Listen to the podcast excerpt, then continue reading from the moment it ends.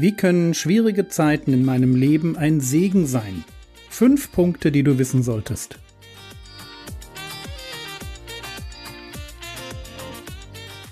Theologie, die dich im Glauben wachsen lässt, Nachfolge praktisch, dein geistlicher Impuls für den Tag.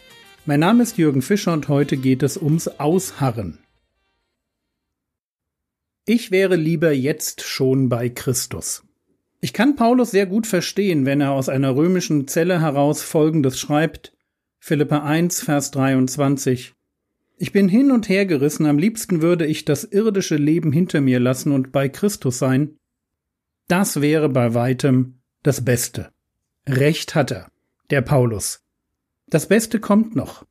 Aber es ist noch nicht da und der Weg dorthin in die Ewigkeit zu Gott zu jenem Moment, wo endlich eine neue Erde unser Zuhause wird, eine Erde, auf der es keinen Tod, keine Trauer, kein Leid und keinen Schmerz mehr geben wird, der Weg dorthin ist lang und mühsam. Ein in den Worten Jesu schmaler oder bedrängter Weg. Und Paulus macht den auf der ersten Missionsreise bekehrten Heiden von Anfang an eines klar.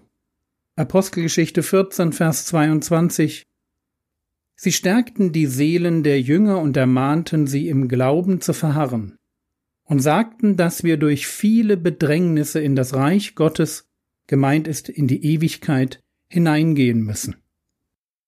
Unser Herr wurde der Mann der Schmerzen genannt, der mit Leiden vertraut war. Und wir folgen seinen Spuren, teilen sein Schicksal, wie wir seine Berufung teilen. Wir können dem Leid nicht entgehen. Es gehört zu unserem Leben dazu, wie das Atmen oder die Steuererklärung. Aber Gott wäre nicht Gott, wenn er nicht aus Asche Gold machen würde. Oder wie es im Buch Nehemia über Biliam heißt, einen freischaffenden Verflucher, der von Balak, dem König der Moabiter, angeheuert worden war, um Israel kurz vor der Landnahme zu verfluchen. Nehemia 13, Vers 2 Denn sie gemeint sind die Ammoniter und die Moabiter, denn sie waren den Söhnen Israel nicht mit Brot und mit Wasser entgegengekommen und hatten Biliam gegen sie angeheuert, sie zu verfluchen. Aber unser Gott hatte den Fluch in Segen verwandelt. Das ist unser Gott. Einer, der Fluch in Segen verwandelt. Und deshalb soll es diese Woche um den Segen gehen, den schwierige Zeiten für uns bereithalten. Und damit wir uns nicht falsch verstehen, Leid bleibt Leid. Auch dann, wenn ich fünf Punkte aufzählen kann, warum es uns zum Segen wird. Leid bleibt immer Leid und tut immer weh. Aber als Christ stehe ich mitten im Leid, finde im Moment des Leidens die Situation, entschuldigt, zum Kotzen, möchte nur raus, habe die Nase gestrichen voll, aber ich weiß auch, dass da noch mehr ist, dass mit den Worten des Apostels alle Dinge, auch das Leid, zum Guten mitwirken müssen, dass mein Leid nicht sinnlos ist. Und deshalb diese Reihe der Segen von schwierigen Zeiten. Fangen wir ganz einfach an. Jakobus Kapitel 1, die Verse 2 und 3. Haltet es für lauter Freude, meine Brüder, wenn ihr in mancherlei Versuchungen geratet, indem ihr erkennt, dass die Bewährung eures Glaubens Ausharren bewirkt. Eine Versuchung ist ein Moment im Leben, wo ich zur Sünde verführt werde. Jakobus geht es meines Erachtens ganz stark um die Versuchung, die aus mir selbst heraus erwächst, aus dem Teil meiner Existenz, der noch nicht erlöst ist, meinem Körper mit seinen Trieben und Lüsten. Ich spüre in mir eine Lust darauf, das Falsche zu tun und muss nun lernen, Nein zu sagen. Ich muss mich bewähren, die Bewährung eures Glaubens. Und wenn ich das tue, wenn ich mich bewähre, wenn ich der Versuchung nicht nachgebe, wenn ich das damit verbundene Leid ertrage, was passiert dann? Dann werde ich etwas sehr Wichtiges lernen, nämlich ausharren. Das klingt, ich weiß, nicht sonderlich spektakulär. Ausharren oder Geduld, Standfestigkeit, Durchhaltevermögen, Beharrlichkeit, eben genau den Charakterzug, den ein Christ braucht, der weiß, dass noch ein Leben voller Bedrängnisse, erinnert euch an den Rat von Paulus an die jungen Christen aus Apostelgeschichte 14, dass noch so ein Leben voller Bedrängnisse vor ihm liegt. Aber bitte unterschätzt mir nicht den Wert von Ausharren.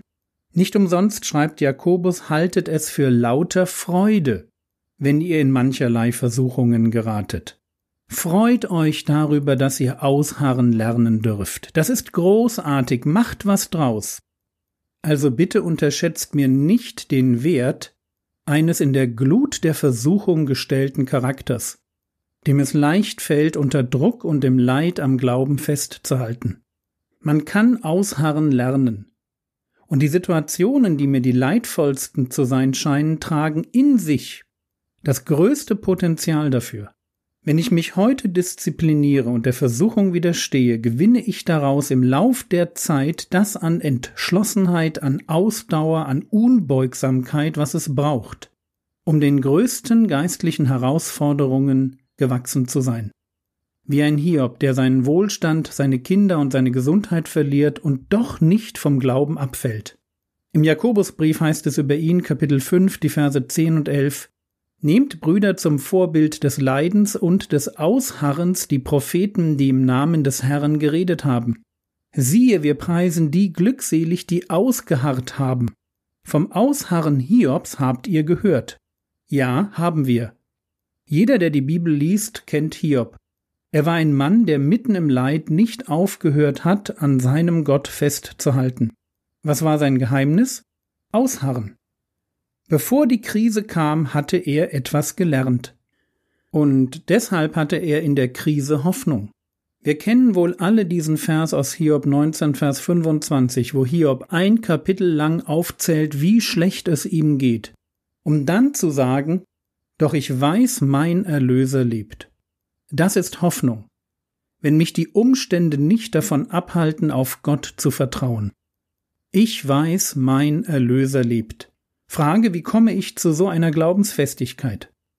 Hören wir zum Schluss dazu noch einmal den Apostel Paulus. Römer 5, die Verse 3 und 4. Nicht allein aber das, sondern wir rühmen uns auch in den Bedrängnissen, da wir wissen, dass die Bedrängnis Ausharren bewirkt. Das Ausharren aber Bewährung. Die Bewährung aber Hoffnung. Paulus sagt, ich rühme mich in den Bedrängnissen. Also ich freue mich darüber, dass es schwierig wird. Warum? Weil Bedrängnis Ausharren bewirkt. Und wenn ich das einmal gelernt habe, Ausharren, dann kommt daraus Bewährung und Hoffnung.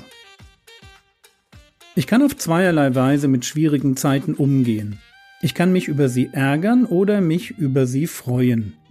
Der Tipp, den Jakobus und Paulus uns geben, ist der. Freu dich.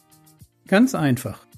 Freu dich an schwierigen Zeiten, weil sie dir das an innerer Festigkeit schenken, was du brauchst, um in den Stürmen des Lebens deine Hoffnung nicht zu verlieren.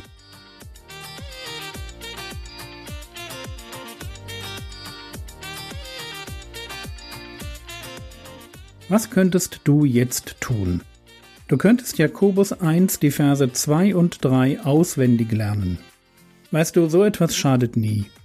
Das war's für heute. Morgen geht es weiter. Der Herr segne dich, erfahre seine Gnade und lebe in seinem Frieden. Amen.